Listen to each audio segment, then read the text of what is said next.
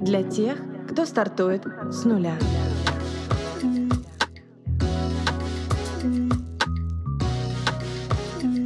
С нуля.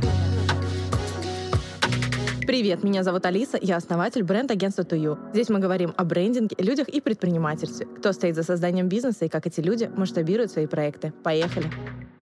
Друзья, всем привет! Материала сегодня много, тема интересная, сам материал интересный, поэтому сразу к делу. Когда я задумывала этот подкаст, мне в первую очередь хотелось говорить о тех эмоциональных проблемах, с которыми сталкиваются люди в построении своего дела, будь то предприниматели или фрилансеры, потому что в общении я каждый раз слышала про страхи и тревоги, которые эти люди преодолевают. И столько в их рассказах было одиночества, потому что кажется, что у всех все вокруг хорошо, и только ты один сидишь с этим списком невывозимых проблем и думаешь, справишься или нет. Я хочу открыто говорить о трудностях, потому что говорить о них не принято. И когда сам сталкиваешься с такими проблемами, общаешься в кругу людей, каждый из которых тоже сталкивается с ними и чувствует себя одиноким, хочется сказать, дружище, ты не один. Но в работе мы же не только с эмоциональным боремся, но еще и с фактическим. И одна из сложностей и душностей для меня в маркетинге это аналитика. И вот эти анализы рынка, конкурентов, аудитории, таблицы с цифрами, это для меня всегда было лютым одищем. Я понимала, что ну, без этого никуда. Тебе в любом случае нужны цифры, чтобы двигаться вперед, потому что бизнес в целом и маркетинг в частности это не про красивые картинки, это про цифры и показатели. И вот вторая вещь, для которой подкаст был создан, это желание говорить о сложных маркетинговых процессах, простым языком, потому что когда к тебе приходят и говорят, сделай фирменный стиль, просто нарисуй все, а ты такой начинаешь про срез по рынку, портрет целевой, люди шарахаются, говорят, это сложно, это не нужно, просто нарисуй. Я понимаю, что 70% предпринимателей, которые строят свое дело, так далеки от этого всего, так им сложно в это включаться, это понимать, и знаю, что у многих просто нет нормальных бюджетов на глубинную аналитику и комплексный маркетинг, и что уж душой кривить, многим он нафиг не сдался. Достаточно какого-то минимального фундамента, чтобы полностью изменить картинку и начать расти. Поэтому сегодня мы просто и весело будем говорить про абсолютно занудную вещь – анализ целевой аудитории. Потому что ваши клиенты – это самое важное, что есть в вашем бизнесе. И знать этих людей в лицо, понимать, как они живут и что думают – это залог вообще всего. Я ненавидела заниматься аналитикой. Очень долгое время. Когда вопрос касался построения маркетинговых компаний, мне всегда была интереснее часть создания материалов и самой реализации. Но отношение к анализу у меня изменилось в один момент, когда я поняла, что за цифрами стоят люди. Это началось с аналитики целевой аудитории. Я стала смотреть на показатели не как на женщин и мужчин со средним уровнем дохода, высшим образованием, там, проживающим в локации плюс 5 км к точке, а как на героев со своей историей и интересами. И как-то аналитика заиграла другими красками. Ты уже не цифры видишь, а людей. И это работает по-другому, и в целом тогда работа с обеих сторон выстраивается иначе. Я люблю пример со студиями дизайна интерьера. Он очень наглядный. Вот смотрите. Представим 5 студий дизайна интерьера и 5 клиентов, которые ищут себе специалиста, чтобы построить дом своей мечты. Первый дизайнер работает там в стиле кантри, второй любит барокко, там дорого, богато, все по красоте, третий минимализм, много воздуха, света, ничего лишнего и так далее. Если каждого клиента рандомно отправить в студии дизайна интерьера, то вероятность заключения сделки стремится к нулю. Если раскрыть специфику каждой студии, рассказать про ценности, стиль, в котором она работает, о команде, то каждый клиент выберет себе специалиста, который откликается его мировосприятию. И тогда сделка состоится, и работа, скорее всего, будет комфортной. Я работаю в сегменте B2B. По данным единого реестра субъектов малого и среднего предпринимательства, на начало января в России зарегистрировано 2,3 миллиона юридических лиц и 3,5 миллиона ИП. Соответственно, если мы говорим про емкость рынка в целом, то, учитывая всех, кто потенциально может стать моим клиентом, это про цифры, получается, что гипотетически моими клиентами могут стать 5,8 миллионов компаний. Но в этот объем входят и те, кто действительно может стать моими клиентами, и те, кто ими никогда не будет по разным причинам. Им не нужны мои услуги, им могут не нравиться я или мои кейсы, я могу не подходить им по условиям работы и так далее. Но помимо меня на этом поле играет еще сотни агентств. И у каждого свой стиль работы, манера ведения переговоров, спектр услуг, ценности, стиль, в котором работают и так далее. И вот здесь мы приходим к человеческому, к тому, что если мы хотим найти своих клиентов, то мы должны не просто видеть их с характерами, взглядами, страхами, интересами, местами, в которые они ходят, но и показывать свое лицо. Честно и открыто заявляю, что ты такой, с таким э, продуктом, с такими возможностями, ценишь это и это. И тут возникает вопрос, естественно, как это сделать? Социально-демографические показатели вообще не коррелируются с действительностью. Наша задача создавать общий образ того, как выглядит клиент, чем он живет, интересуется, как складывается его день, и понять, как в этот день включить ваш продукт. Какой из моментов он может быть полезен, нужен и приятен. Потому что, по сути, наша целевая аудитория — это не те люди, которые попадают под емкость рынка. Это те люди, которым мы можем помочь. Это те люди, которые разделяют наши ценности. И у них могут быть абсолютно разные интересы. Постарайтесь представить, как выглядит день вашего клиента. Где он живет, чем занимается, за каким кофе заезжает по пути на работу, на чем возвращается домой, как проводит вечер, что делает перед сном, какие вещи и события его окружают, чем он увлекается, что читает, что носит, занимается ли спортом, если да, то для чего. У вас получится целая картина жизненных событий человека. И вокруг этих событий собирайте фразы и предложения, которыми он может говорить. Их можно найти в фильмах, в книгах, в статьях, где угодно. Проблема проблемы, которые он может обсуждать. Ваша задача просто понять, что за человек становится вашим клиентом и на каком языке с ним говорить. Но вот мы знаем, как он выглядит, чем живет, как мыслит и выстраивает свою жизнь. В рамках привычного сегментирования целевой аудитории мы могли бы обратиться к так называемой лестнице Ханта, согласно которой вся емкость рынка делится на несколько ступеней, на каждой из которых мы с аудиторией работаем по-разному.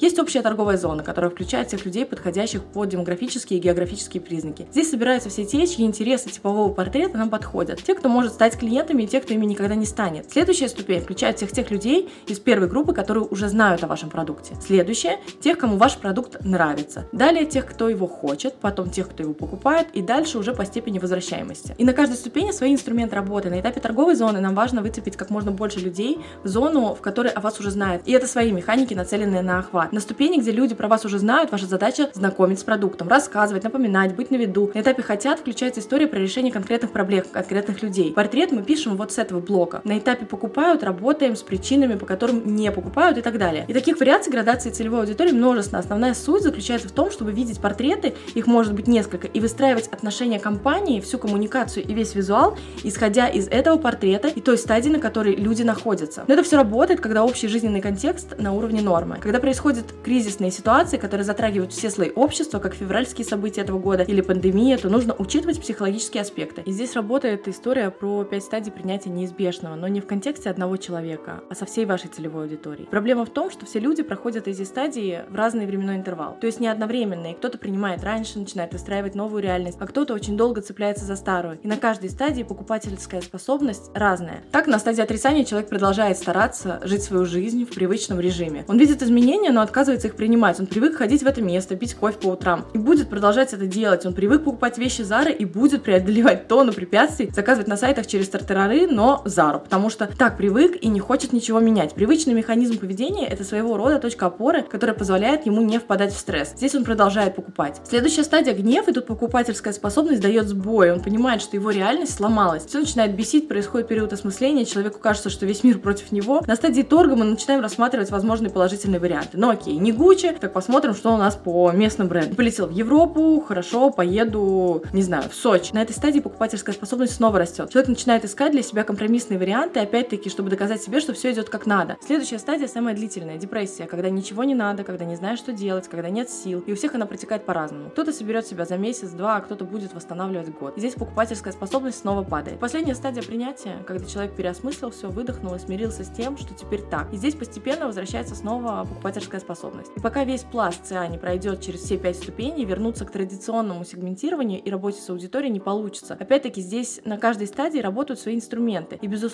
все зависит от вашей морально-этической составляющей. Потому что условно и на этапе депрессии можно впаривать чудо-марафоны, которые здесь и сейчас спасут и излечат. Но мы-то с вами знаем, что они не работают. А люди в такой ситуации готовы хвататься за любую соломинку. И здесь работают вот эти спасательные лозунги и акции серии «Последний шанс». Но в целом понимание портрета и психологических стадий поможет скорректировать так или иначе коммуникацию с людьми и на конкретной ступени предлагать продукт теми словами, которые услышат. Такая история, друзья. Как обычно, услышимся через неделю и давайте делать полезное вместе, делиться информацией. Расскажите про подкаст друзьям, кому-то точно будет полезно. И пока-пока.